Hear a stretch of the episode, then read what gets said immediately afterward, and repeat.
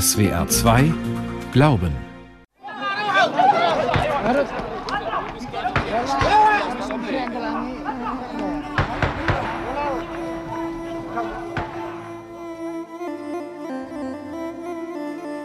Schlimme Sache, die haben mit uns gemacht. Schlagen, vergewaltigen. Den IS, die haben uns wie Tieren, wie man die Tiere kaufen und verkaufen und wirklich, das war so eine schlimme Zeit, wo man nie vergessen kann. Farida ist eine Überlebende, eine Kämpferin. Sie ist einer der führenden Frauen, der jesidischen Frauen, die dieses Tabu auch gebrochen hat und offen darüber gesprochen hat. Ja, ich bin vergewaltigt worden. Sie ist eine Kämpferin, ein Vorbild. Als ich bei dem IS war, als ich in Gefangenschaft war, hatte ich meinen Freunden gesagt, wenn ich irgendwann hier rausgehe, erzähle ich meine Geschichte, damit die anderen Leute wissen, was ist mit uns passiert. Farida, eine Jesidin, kämpft gegen das Vergessen. Eine Sendung von Miriam Staber. Fleißiges Gewusel im Innenhof des Württembergischen Kunstvereins in Stuttgart. Lebensgroße schwarze Banner werden aufgebaut und zurechtgerückt. Sie zeigen junge Mädchen, aber auch ältere Frauen, Jesidinnen. Eine von ihnen ist Farida Kalaf. Die 25-Jährige mit den langen dunklen Haaren trägt ein schwarzes Kleid, goldene Ohrringe und eine Kette mit dem Namen ihres Heimatdorfs im Irak. Ernst blickt sie in die Kamera. Mit der Fotoausstellung Die Frauen, die den IS überlebten, will Farida Kalaf auf die Verbrechen aufmerksam machen, die der sogenannte Islamische Staat ihrem Volk angetan hat. Wir haben die Ausstellung, die Bilder so groß gemacht, damit die Leute anschauen und auch die Geschichte ein bisschen lesen und wissen, es gibt eine Religion in der Welt und die heißt Yazidien und die ist ein Genozid passiert und damit die uns helfen, damit passiert nie wieder. Ich hoffe, die passiert nie wieder. Die Jesiden sind eine ethnische und religiöse Minderheit. Sie leben in Syrien, in der Türkei, im Irak und in Deutschland. Baden-Württemberg hat 2015 über ein Sonderkontingent rund 1000 jesidische Frauen und Kinder aufgenommen, die unter dem IS gelitten haben. Die Frauen sollten hier in Deutschland ihr Trauma verarbeiten und ein neues Leben beginnen. Farida Kalaf hat in Freiburg einen Schulabschluss gemacht und eine Ausbildung angefangen. Und sie fordert Gerechtigkeit für das, was ihr und ihrem Volk angetan wurde. Es ist mir sehr wichtig, dass der IS bestraft und vor der Gericht kommen und dann auch, dass die IS auch weiß, dass wir stärker als den sind, egal was die mit uns gemacht haben, unsere Familie getötet haben, uns vergewaltigen, geschlagen, egal was. Aber heute sind wir stärker als dem IS. Der Psychologe Jan-Ilhan Kieselhahn ist Institutsleiter für transkulturelle Gesundheitsforschung an der Dualen Hochschule Baden-Württemberg und hat den Weg der jesidischen Frauen nach Deutschland von Anfang an begleitet. Ich habe Farida 2015 ja das erste Mal gesehen und sie war damals auch schon auffällig positiv in ihrem Bewusstsein, in ihrer Stärke. Sie ist einer der führenden Frauen, der jesidischen Frauen, die dieses Tabu auch gebrochen hat und offen darüber gesprochen hat. Ja, ich bin vergewaltigt worden, aber ich habe meine Ehre nicht verloren und es gibt keinen Grund dafür, dass wir uns schämen, sondern wir müssen weiterkämpfen. Und das hat vielen der Frauen Mut gegeben. Also sie ist eine Kämpferin, ein Vorbild, Vorbilder. Darum geht es auch in der Ausstellung im Württembergischen Kunstverein in Stuttgart. Besucherinnen und Besucher stehen vor den schwarzen Bannern, schauen den darauf abgebildeten Jesidinnen in die Augen und lesen ihre Geschichten. Die Bilder zeigen starke Frauen, Überlebende, keine Opfer. Farida Kalaf hat die Ausstellung initiiert. Deutschland hat uns so eine Chance gegeben, dass wir hier leben, unsere Geschichte erzählen. Also als ich in Baden-Württemberg kam, war ich so total müde, war ich so krank. Und wir nehmen Deutschland als unser Heimat, als das zweite Heimatland. Die hat die Land für uns geöffnet. Die Menschen, die hier sind, die haben ihre Herz für uns geöffnet. Farida Kalafs Familie kommt aus dem Dorf Kotscho im Nordirak, nicht weit von der Grenze zu Syrien. Faridas Vater arbeitete für die irakische Armee. Ihre drei jüngeren Brüder und sie gingen zur Schule. Der älteste Bruder studierte. Früher hatten die jesidischen Dörfer gute Beziehungen zu ihren arabischen Nachbarn, erzählt sie.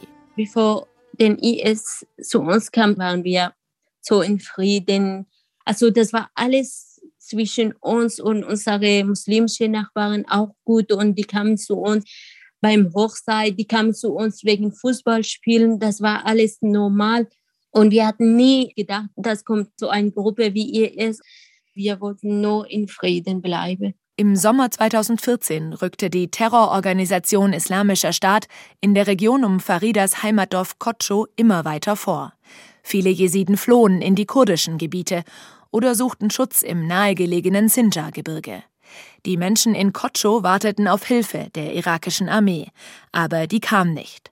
Faridas jüngerer Bruder Safwan, der wie Farida inzwischen in Deutschland lebt, erinnert sich noch gut an den Tag, als die IS-Kämpfer ins Dorf kamen, um unvorstellbare Verbrechen zu verüben. Jedes Detail des Traumas ist präsent. Ich bin raus und als ich rausging, habe ich dann äh, so IS-Kolonnen gesehen, wo in unsere Richtung gingen. So Toyota Pickups. Und ich habe die Autos noch gezählt und äh, es waren 17 Stück. Und ich weiß noch, als sie beim Einfahrt haben sie die ganzen Gewehrmaschinen ausgeparkt. Alle Dorfbewohner mussten sich im Schulgebäude in der Ortsmitte sammeln und Wertsachen wie Bargeld, Gold, Handys oder Autoschlüssel abgeben. Dann wurden Männer und Frauen voneinander getrennt, erzählt Safwan. Der IS-Anführer richtete sich an die Männer. Er hat gesagt, wir haben euch gesagt, ihr sollt Muslime werden. Ihr wollt es nicht. Wer es jetzt noch will, der bleibt hier und ihm passiert nichts. Und wer es nicht will, wird in die Sinjas-Gebirge gebracht. Wir bringen ihn selber hin. Die IS-Kämpfer luden Safwan und einige andere Männer auf einen Pickup und fuhren los. Anfangs glaubte Safwan noch, dass es wirklich Richtung Sinjar-Gebirge ging. Aber dann hielten sie auf einem nahegelegenen Bauernhof an. Es hieß, los, los, los, mach zwei Reihen. Ich war vorne links und irgendwann, nachdem wir zwei Reihen gebildet haben, haben die IS-Kämpfer dann zueinander gesagt, filmt einer und dann hat er halt losgesagt. Und wenn er losgesagt hat, haben sie dann auch geschossen. Safwan stürzte mit den anderen Männern, aber wie durch ein Wunder überlebte er. Ich habe nichts gespürt. Ich habe nur gesehen, dass ich an meinem Hemd ein, ein Kugel habe auf meinem Brust, als ich noch lag. Und ich habe auch gesehen, dass ich an meiner Hand eine Kugel habe. Die haben halt immer wieder nachgeladen und äh, wieder geschossen. So ein Glück kann man nicht haben, wie ich es hatte. Innerhalb weniger Tage ermordete der sogenannte Islamische Staat mehr als 5000 Jesiden, auch Safwans und Faridas ältesten Bruder und ihren Vater. Safwan konnte fliehen, rettete sich mit anderen Überlebenden in die Berge. Anders Farida. Gegen unverheiratete jesidische Mädchen und Frauen übte der IS eine spezifische Form der Gewalt aus. Die haben uns nach Mosul gebracht mit dem großen Bus und danach nach Raqqa. Das war ein Gefängnis. Wir waren dort und dann kam den IS jedes Mal ein paar Männer und die schauen, welche gefällt denen, welche wollten den haben und die haben uns wie Tieren, wie man die Tiere kaufen und verkaufen. Vier Monate war Farida Kalaf in IS-Gefangenschaft. Sie wurde wie eine Sklavin behandelt, musste putzen, waschen, kochen und wurde an mehrere Männer verkauft schlagen, vergewaltigen.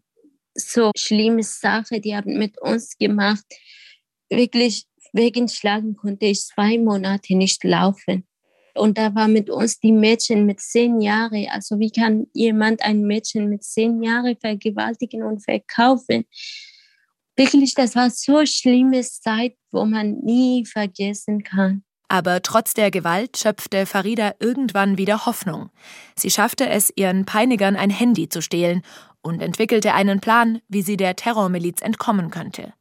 Sie war die treibende Kraft, erzählt sie, und ermutigte ihre Freundinnen. So gelang ihr schließlich das quasi Unmögliche, die Flucht. Der sogenannte Islamische Staat rechtfertigte seine grausamen Verbrechen an den Jesidinnen und Jesiden damit, dass diese Ungläubige seien und ihre Religion verachtenswert. Das Jesidentum ist eine uralte monotheistische Religion. Sie verehren sieben Engel.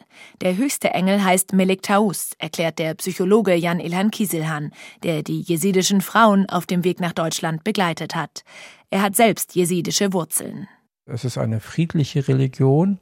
Bis zum 11. Jahrhundert war die Religion sehr verbreitet im irakisch-kurdischen, türkischen Gebiet. Das heißt, die Mehrheit der heutigen Kurden waren von ihrer Religion, bevor sie Muslime wurden, Jesiden. Jesiden können nur durch Geburt Jesiden werden, also sie missionieren nicht und haben sich mehr oder weniger in den letzten hunderten Jahren in den Bergen im Kurdistan zurückgezogen, fern von der Industrialisierung, auch von der Bildung. Denn die Jesiden mussten in den vergangenen Jahrhunderten mehrere Genozide erleben. Immer wieder wurden sie wegen ihrer Religion verfolgt und ermordet. Das zentrale Heiligtum und eine wichtige Pilgerstätte der Jesiden ist Lalisch, ein Tal im Nordirak. Farida Khalaf war jedes Jahr mit ihrer Familie dort, bis der IS kam. Im Jahr 2017 reiste sie von Deutschland in den Irak und konnte auch den heiligen Ort besuchen. Die spitzen weißen Türme des Tempels sind von weit her sichtbar. Durch einen schattigen Innenhof kommt man zum großen Tor des Tempels, bewacht von einem bärtigen Mann. Damals noch auf Arabisch erzählt Farida, was dieser Besuch für sie bedeutet. Wenn ich diesen Ort besuche, muss ich weinen, denn früher bin ich immer mit meiner ganzen Familie hergekommen und jetzt komme ich, um zu beten, dass diese Familie zurückkehrt. Am Ende der Tempelhalle führt eine Steintreppe hinunter zur heiligen Quelle Simsim, mit deren Wasser jesidische Kinder getauft werden. Hier wäscht sich Farida mit dem reinigenden Wasser Hände und Gesicht. Die Pilgerreise gibt ihr Kraft. Egal, was der IS uns antut, wir sind stärker als er. In Deutschland leben Farida Kalaf und ihre Familie den Glauben weiter. Im Jesidentum gibt es keinen gemeinsamen Gottesdienst. Farida betet meist im Stillen. Und die Fasten und Feiertage ihrer Religion begeht sie mit ihren Verwandten in Deutschland. Heute sagt sie, mein Glauben ist stärker geworden, als ich bei dem IS war. Die hatten uns so viel schlimme Sachen gemacht, aber trotzdem mein Glauben ist jedes Mal stärker geworden, weil wir sowas nicht in unserer Religion haben, dass eine Frau vergewaltigt und dass wir Krieg mit jemandem machen. Mein Glauben gibt mir Kraft und das macht mir sehr stark. Seit rund sieben Jahren lebt Farida Kalaf nun bei Freiburg. Wie die meisten Jesidinnen und Jesiden, die als Flüchtlinge nach Baden-Württemberg gekommen sind, hat sie eine Therapie gemacht, um die Wunden der IS-Verbrechen zu heilen. Inzwischen macht sie eine Ausbildung zur Zahnarzthelferin. Sie ist angekommen in Deutschland. Und auch privat hat sie einen großen Schritt gemacht. 21. September 2018. Jesidische Männer und Frauen fassen sich an den Händen und tanzen im Kreis. Es ist Faridas Hochzeit. Hunderte Gäste sind gekommen, um mit Farida und ihrem jesidischen Mann Nashan zu feiern. Ein Verwandter begrüßt die Hochzeitsgesellschaft.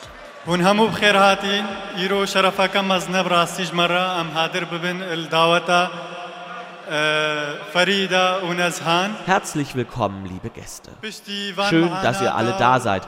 Das ist ein großer Tag für uns. Es ist eine Ehre, dass wir hier sein dürfen zur Hochzeit von Nassan und Farida. Nach all der Zeit und den Verbrechen, die wir erlebt haben, ist das ein großes Empowerment. Es ist wichtig, dass wir wieder aufstehen können. Dieses Empowerment ist deutlich sichtbar. Die Gäste sind bunt gekleidet und feiern ausgelassen. Nach vielen Trauerfeiern können sie endlich zu einem fröhlichen Anlass zusammenkommen. Farida trägt ein langes weißes Hochzeitskleid mit Schleppe. Ihre dunklen Haare sind hochgesteckt, in der Frisur funkeln Perlen. Sie wirkt selbstbewusst, glücklich und gelöst, als sie beim Hochzeitstanz von ihrer Familie und Freunden umringt ist. Dass Farida nach dem, was der IS ihr angetan hat, heiratet, ist keinesfalls selbstverständlich. In der Vergangenheit stieß die jesidische Gesellschaft Frauen aus, die mit Nicht-Jesiden eine sexuelle Beziehung eingingen. Diese Tradition war den IS-Kämpfern bewusst. Genau deshalb nutzten sie Vergewaltigungen als Kriegsinstrument. Aber die jesidische Gesellschaft reagierte auf die Verbrechen, änderte die Regeln und nahm die Frauen nach ihrer IS-Gefangenschaft wieder auf, erzählt Psychologe Jan Ilhan Kieselhan. Die Religion hat aufgrund dieser Ausnahmezustand gesagt, es macht keinen Sinn, wenn die Religion nicht für den Menschen da ist, sondern die Menschen nur sich an Regeln halten sollen und haben das geändert. Und das bedeutet für Farida und viele der anderen Frauen, die geheiratet haben, dass es Überlebende sind und keine Opfer. Farida ist ja eine Kämpferin und sie auch das Recht nimmt, natürlich privat auch ihr glückliches Leben zu haben und eine Perspektive zu haben. Dass Farida Kalaf ihre Hochzeit so groß feiert, ist also auch eine Botschaft an den IS. Und für Farida selbst bedeutet die Hochzeit auch, dass ihr Mann sie mit ihrer Vergangenheit liebt und ihr Engagement für Gerechtigkeit unterstützt. Mein Mann, er steht hinter mir ganze Zeit. Er sagt mir, das ist deine Arbeit, mach wie du willst. Ich stehe hinter dir, du schaffst alles. Und er sagt immer, ich bin stolz auf dich und ich bin sicher, du schaffst das. Aber falls du irgendwas brauchst, ich bin hinter dir, ich helfe dir. Durch Faridas Engagement für Gerechtigkeit hat sie ein Netzwerk internationaler Juristen, Politikerinnen und Aktivisten aufgebaut. Viele von ihnen sind auch unter den Hochzeitsgästen. Eine Juristin aus dem Team der Menschenrechtsanwältin Amal Clooney, die zahlreiche jesidische Überlebende repräsentiert, sagt in ihrer Rede,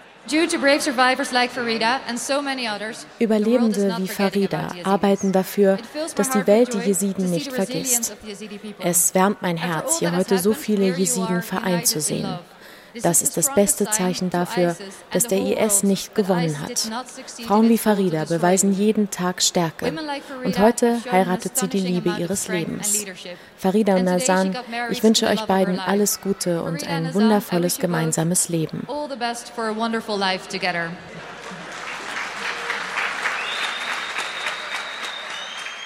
Der Weg in Richtung Gerechtigkeit ist noch weit. Im Irak, dort wo die Verbrechen passiert sind, geht die Aufarbeitung nur langsam voran. In den vergangenen Jahren konnte der IS zwar zurückgedrängt werden und kontrolliert kein zusammenhängendes Gebiet mehr. Aber immer noch werden rund 2700 Jesiden vermisst. Experten gehen davon aus, dass viele von ihnen getötet wurden. Nach und nach werden die Massengräber, die der IS hinterlassen hat, geöffnet. Die Internationale Organisation für vermisste Personen, kurz ICMP, unterstützt die irakische Regierung dabei. Regionaler Direktor ist Alexander Hug. Das ist ein komplizierter und langwieriger Prozess. Da müssen die Gräber zuerst gefunden werden. Dann müssen die Gräber ausgehoben werden, die teilweise 100, wenn nicht auch 1000 menschliche Überreste beinhalten. Den menschlichen Überresten werden dann Proben entnommen, um DNA-Profile zu erstellen. Die Ermittler gleichen die DNA-Profile der Leichen mit der DNA von überlebenden Verwandten ab und identifizieren so die Toten. Vergangenes Jahr haben sie in den Massengräbern rund um Faridas Heimatdorf Kotscho ihren ältesten Bruder und ihren Vater gefunden. Im Dezember fand eine große Beerdigung für die beiden und 39 weitere vom IS getöteten Jesiden statt. Farida nimmt Urlaub von ihrer Ausbildung und fliegt für die Beerdigung in den Irak. In Schwarz gekleidet geht sie langsam in dem hunderte Meter langen Trauerzug. Sie trägt mit ihren Verwandten einen schmalen Sarg, den Sarg ihres Bruders. Bei der Beerdigung hält sie eine Rede in ihrer Muttersprache Comanche. Das ist ein trauriger Tag, nicht nur für uns, sondern für alle Jesiden. Es ist so schwer, mal ist es der Vater, mal der Bruder, aber Gott sei Dank haben wir sie gefunden. Es waren so viele Jesiden verschwunden und wir haben immer gehofft, dass manche zurückkommen könnten. Farida weint. Der ganze Schmerz der letzten sieben Jahre kommt noch einmal hoch. So traurig Farida ist, so wichtig ist die Beerdigung für die Trauerbewältigung und damit auch für die Traumaverarbeitung, sagt Psychologe Jan Ilhan Kieselhahn. Das heißt, dieser Mensch lebt definitiv nicht mehr. Es ist schmerzvoll, aber ich verabschiede mich und drehe mich in dem Bewusstsein um, dass dieser mein geliebter Mensch mich verlassen hat. Und kann so die Perspektive nach vorne in den Morgen und Übermorgen legen. Ansonsten bleibe ich immer in der Vergangenheit hängen und habe Schwierigkeit, meinen Alltag zu bewältigen. Insofern sind solche Trauerprozesse hm, sehr wichtig. Experten fordern deshalb, dass die Massengräber im Irak schneller geöffnet werden. Dass sich der Prozess so zieht, liegt laut Beobachtern unter anderem daran, dass es der irakischen Regierung an politischem Willen mangelt. Alexander Hug von ICMP. Das Identifizieren der Toten kommt nur schleppend voran. Es ist deshalb wichtig, dass der Staat mehr politischen Willen daran setzt, alle Vermissten zu finden. Das Finden von vermissten Personen ist auch ein Menschenrecht. Farida Kalaf kann bei der Beerdigung endgültig Abschied nehmen von ihrem Vater und ihrem Bruder. Und auch sie fordert, dass alle Jesiden, deren Verwandte noch vermisst werden, diese Chance bekommen. Ich möchte allen Staaten Europas sagen, hier ist ein Genozid geschehen. In Kotscho wurden Gräber gefunden. Sie müssen dokumentiert werden. Dafür brauchen wir Hilfe und internationalen Schutz. Und die Entführten müssen endlich befreit werden. So wie es jetzt ist, kann niemand hier lange leben.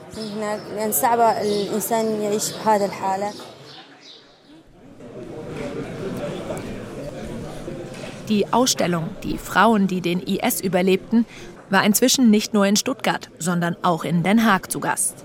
Sie ist eins der vielen Projekte von Faridas Menschenrechtsverein, ihrer Organisation Farida Global. Ich wollte eine Organisation machen, dass die ein Mädchen, die bei dem IS war und eine Organisation hat. Also wenn die Leute sagen, okay, die war bei dem IS, aber die hat eine Organisation jetzt gegründet, und die entscheidet selber, was die machen, wie die Leute helfen und sowas. Faridas Weg von der Genozidüberlebenden zur Menschenrechtsaktivistin wurde auch dadurch möglich, dass Jesidinnen über ein Flüchtlingssonderprogramm nach Baden-Württemberg kommen konnten. Der Psychologe Jan Ilhan Kieselhahn hat das Sonderprogramm mit wissenschaftlichen Studien begleitet. Er nennt diese Traumaverarbeitung und auch die Integration der Frauen eine Erfolgsgeschichte. Sie kamen alle in dunklen Kleidern voller Trauer mit Kopftüchern. Und äh, nach einem Jahr trugen die jungen Mädchen das nicht mehr. Jeans, T-Shirt, also sie würden die jungen Mädchen nicht erkennen auf der Straße. Einige sind auf Veranstaltungen, sie äh, kämpfen für die Rechte der Frauen, für die Rechte ihres Volkes. Also die gedemütigte, vergewaltigte Frau ist heute die Stimme einer patriarchalischen Gesellschaft, einer Männergesellschaft. Die Jesiden sind durch das Trauma auch gewachsen, sagt Kieselhahn. Und sie fordern lautstark Gerechtigkeit. Dabei gibt es erste Erfolge. Erstmals weltweit haben deutsche Gerichte IS-Kämpfer explizit wegen Verbrechen gegen die Menschlichkeit und Völkermords an den Jesiden verurteilt. Für Farida ist es ein wichtiges Etappenziel, dass erste IS-Täter bestraft werden. Die Urteile bedeuten auch eine Zäsur in der langen Geschichte der Gewalt gegen Jesiden, sagt Psychologe Jan Ilhan Kieselhahn. Das ist das erste Mal, dass die Welt überhaupt weiß, wer Jesiden sind. Insofern haben diese Verfahren eine hohe Symbolkraft. Und das führt den Menschen auch therapeutisch ein Gefühl, aha, es gibt noch etwas wie Gerechtigkeit in der Welt.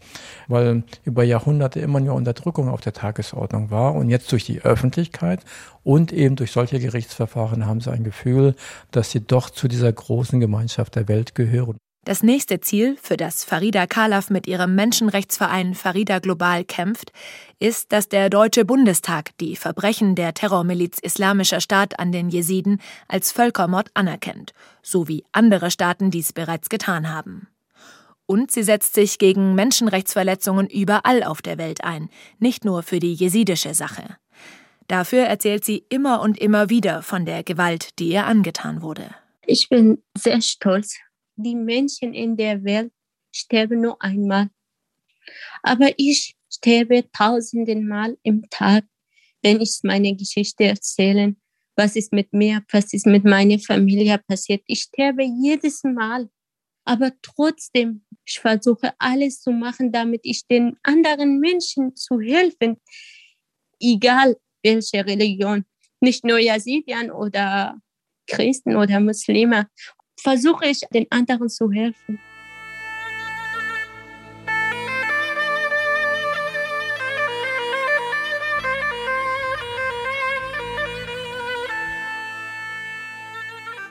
In SWR 2 Glauben hörten Sie eine Sendung von Miriam Staber.